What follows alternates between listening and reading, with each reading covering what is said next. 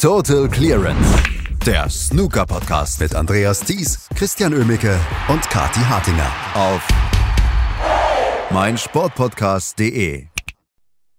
Die English Open starten in dieser Woche, das letzte Weltranglistenturnier für 2022 und eigentlich wäre das feierwürdig genug und dass wir darüber sprechen könnten, wer jetzt alles spielt und wann Ronnie spielt etc. Aber leider liegen dunkle Wolken über dem Snookersport und das liegt an einer Nachricht von letzter Woche. Die WPBSA hat relativ nüchtern verkündet, dass weitere fünf Spieler neben Liang Wenbo gesperrt sind. Darüber müssen wir natürlich sprechen. Das tue ich heute mit Christian Emmecke. Hallo Christian. Hi Andreas. Ja, das WPBSA-Statement war tatsächlich relativ nüchtern. Mit sofortiger Wirkung werden Lüning, Li Hang, Zhao Jianbo, Bai Langning und Zhang Mingyu von dem Wettbewerben ausgeschlossen. Auch der chinesische Snookerverband hat schon gesagt, dass sie auf äh, chinesischem Boden keine Matches mehr bestreiten dürfen. Was ist da los?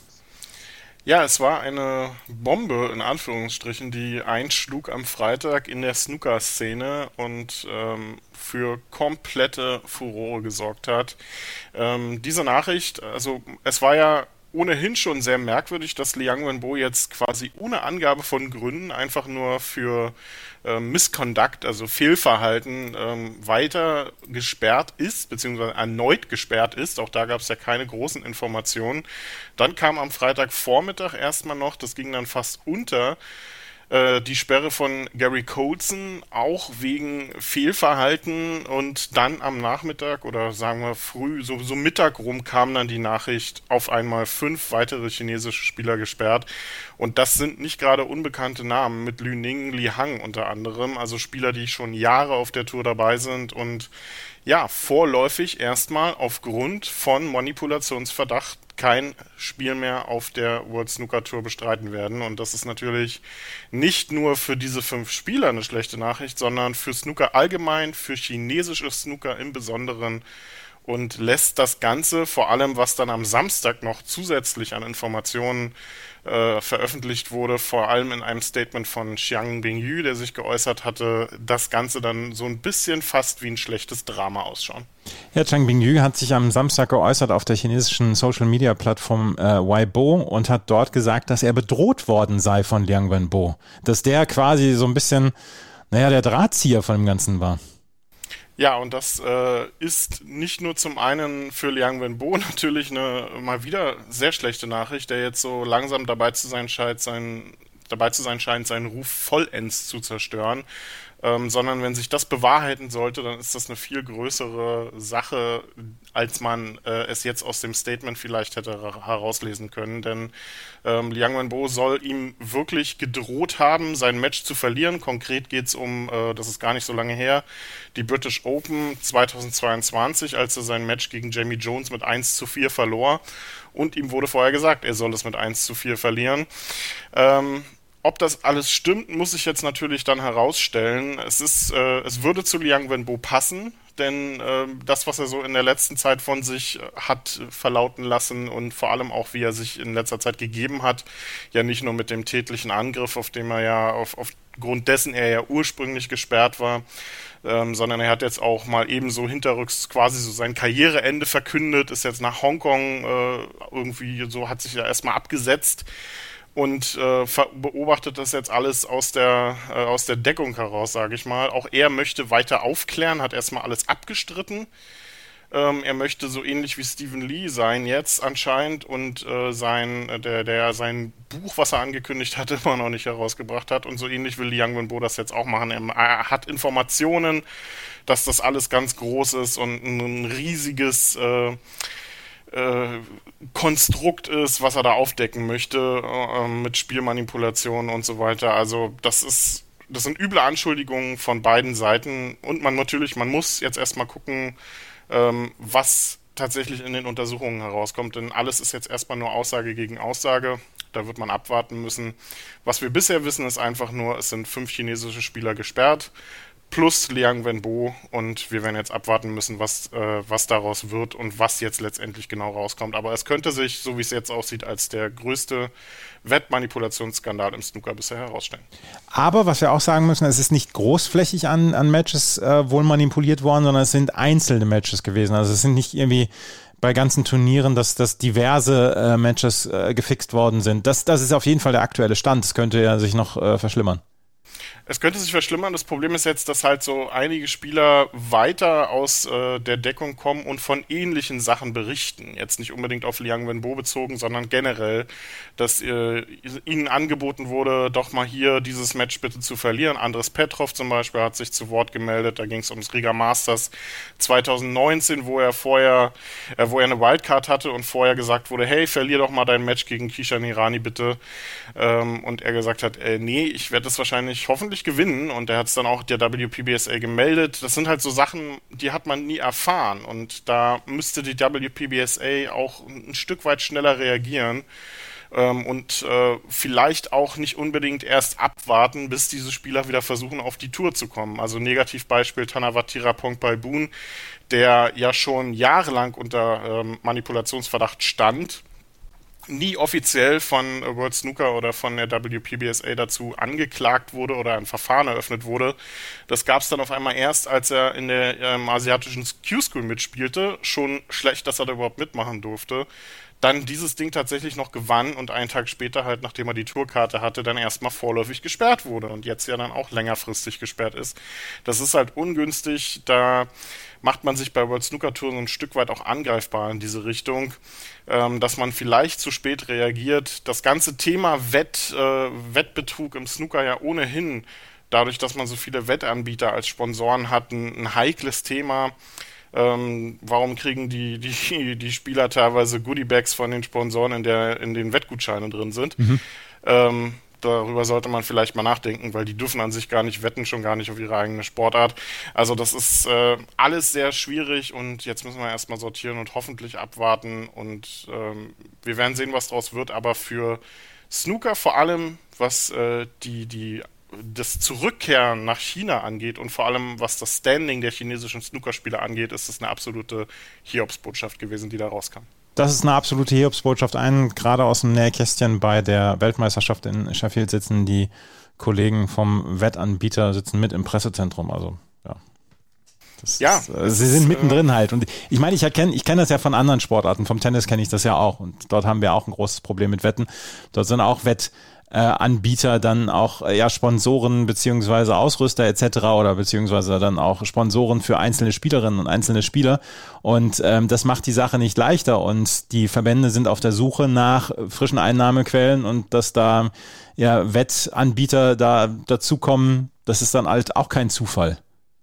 Nein, es ist kein Zufall. Es ist ja auch eine Riesenbranche und wir machen uns nichts vor. Im Snooker wäre man vermutlich mit den Preisgeldern und ähm, allem drum und dran auch längst nicht so weit, wie man es äh, sich jetzt sonst vielleicht vorgestellt hätte vor, sagen wir mal so 15 Jahren, ähm, ohne die Wettanbieter. Also da wäre eine ganze Menge nicht möglich gewesen, glaube ich. Und von daher ist es ein, halt ein schmaler Grad, auf dem man da wandert zwischen wir brauchen diese Sponsoren eigentlich dringend für das Geld und vor allem für die, die ähm, Verbreitung des Sports, denn ähm, gerade die Championship League zum Beispiel, die ja auch einzig und allein im Prinzip dafür geschaffen wurde, um darauf mhm. zu wetten, ähm, das, das kommt halt nicht von ungefähr. Und jetzt kriegt man so langsam vielleicht ein bisschen die Kehrseiten der Medaille dann mit.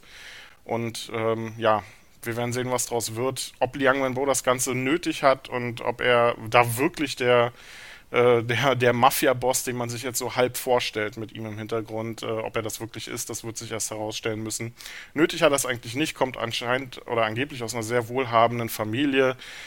Und das ist vielleicht dann aber auch eher der Grund, dass er es dann vielleicht tatsächlich wirklich ist, ähm, der da so ein bisschen den Drahtzieher spielt. Aber was bitte ist aus diesem Spieler geworden, der ja auch so ein bisschen als Protégé von Ronnie O'Sullivan mal galt, ähm, von dem viele viel gehalten haben, bis er sich jetzt den Ruf in den letzten Monaten komplett zunichte gemacht hat. Was wir allerdings dann auch sagen möchten, ja, es sind im Moment fünf chinesische Spieler. Ähm, es ist nicht das chinesische Snooker das Problem, es ist das Wetten das Problem. Wahrscheinlich, ja. Also man kann es nur hoffen. Ne? Also wichtig ist schon mal, also was wirklich eine gute Nachricht ist, oder für Ding Junhui vielleicht eine schlechte Nachricht, denn diese Spieler kommen alle aus der Ding Junhui Snooker Academy mhm. und nicht aus der gerade ja wirklich sehr äh, prominent, äh, prominent dargestellten Wix Snooker Academy, die viele hochklassige Snookerspieler ja gerade stellt ähm, und die viel, viel Furore sorgen. Zhao Jintong, Yan Mingtao, Zhu Yulong ähm, um jetzt nur ein paar zu nennen, CJ Hui. Also das ist schon mal gut, dass die jetzt alle erstmal aus einer Ecke kommen und das nicht wirklich großflächig ist. Ähm, ob da jetzt dann ähm, an Ding Junhui auch noch was haften bleibt, ist eine ganz andere Frage. Wir werden das alles beobachten müssen, werden sehen, was daraus wird. Jetzt wird es erstmal ein langwieriges Verfahren geben.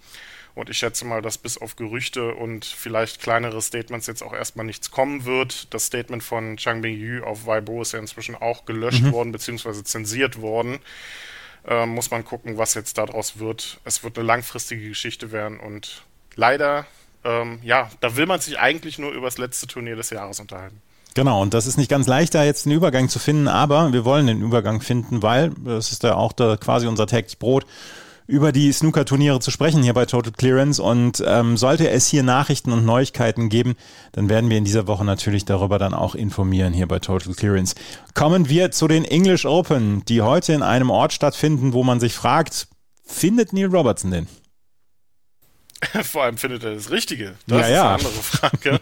Ich weiß jetzt gerade nicht, wie viele Brandwoods es gibt in England, aber äh, er hat vielleicht ganz gute Chancen, das äh, zu finden. Er muss es auf jeden Fall finden, bis so circa 14 Uhr deutscher Zeit, denn dann beginnt sein äh, Qualifier Heldover Match gegen Andrew Paget, denn wir sind ja auf der Home Nation Series, das heißt, es gab zwar eine vorgelagerte Qualifikation, aber die Top 16 und ähm, ja, in dem Fall auch sogar zwei Wildcard-Spieler ähm, werden sich erst vor Ort um die Teilnahme am Hauptturnier in Anführungsstrichen bemühen. Das heißt natürlich, es ist alles dabei, was Rang und Namen hat dabei. Ähm, das ist wunderbar, denn wir haben ja jetzt mit den English Open quasi den perfekten Jahresausklang, auch wenn es danach noch ein paar Tage Championship League gibt. Aber alles in allem ist das der letzte Titel, der für dieses ja wirklich sehr ereignisreiche Kalenderjahr vergeben wird. Und da werden wir mal sehen. Also es ist alles dabei, um die Frage vom Beginn zu beantworten, wann spielt Ronnie O'Sullivan? Er spielt gleich mal heute gegen Ben Mertens, also gegen ein wirklich junges Talent. Für Mertens vielleicht eines der größten Matches seiner Karriere bisher. Ich hoffe, es wird nicht wieder, wie so oft, so ein lahmes 4 zu 0, was wir dann auf dem TV-Tisch dann auch erleben werden, sondern er kann da ein bisschen was von sich zeigen. Und auch sonst alles dabei, was Rang und Namen hat. Also wirklich nochmal tolles, äh, hoffentlich ein toller Abschluss des Snooker-Jahres und ich hoffe, es geht dann nicht nur um diese Geschichte, über die wir am Anfang geredet haben. Sollte Ronnie O'Sullivan gewinnen heute gegen Ben Mertens, würde er auf Deshawat Pumjang treffen. Den haben wir ja auch lange nicht mehr gesehen schöne Geschichte einfach, dass der wieder auf der Tour ist. Ähm, den haben wir sehr vermisst. Es ist lange her, dass er vor allem ja auch bei der Weltmeisterschaft auf sich aufmerksam gemacht hat.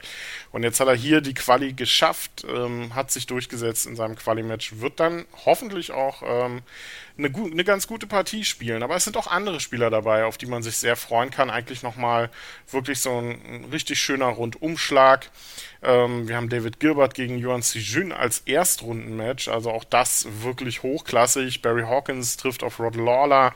Wir haben Mark Selby, der gegen Noppon seinen Kamm ran muss heute, also auch keine leichte Aufgabe. Sean Murphy gegen Anthony Hamilton ist mit dabei. Ähm, Jan Mingtao, der gegen Ashley Jugel spielt. Stuart Bingham gegen Tapcha und Mu. Da werden wir vermutlich nicht allzu viele Safeties sehen heute. Und auch das walisische Top-Duell. Mark Williams gegen Matthew Stevens. Ne? Könnte auch gut und gerne so ein WM-Finale von 2013 sein. Ja. Das ähm, wird heute dann auch stattfinden und wir werden natürlich dann morgen darüber sprechen, wie diese Matches dann ähm, ja, abgelaufen sind. Und das letzte Turnier, wie gesagt, die Championship League, die steht noch an, aber das letzte reguläre Weltranglistenturnier steht an, die English Open, und da werden wir euch täglich hier bis zum Finale natürlich bei Total Clearance ähm, darüber berichten, überall wo es Podcasts gibt und natürlich auch bei meinsportpodcast.de. Total Clearance, der Snooker-Podcast mit Andreas Thies und Christian Oemicke auf mein Sportpodcast.de. Schatz, ich bin neu verliebt. Was?